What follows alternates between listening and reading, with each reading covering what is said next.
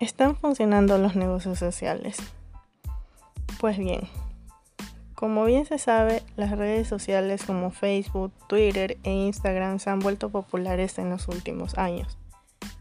Sin embargo, los resultados del uso de redes sociales en los negocios han sido variados.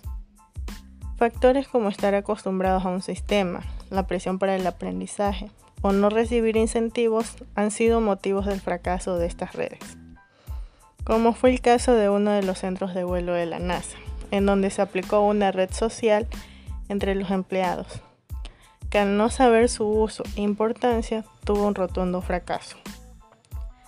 No obstante, una cadena de 355 restaurantes llamada Red Robin implementó una red social llamada Yangmer, en la que los empleados compartían desde conversaciones, estados, archivos e interactuaban con grupos de trabajo.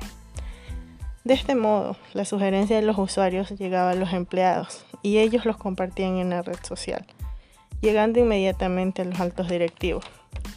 De esta manera se tomaban los correctivos del caso en poco tiempo, lo que en otras circunstancias habría tomado semanas o tal vez meses.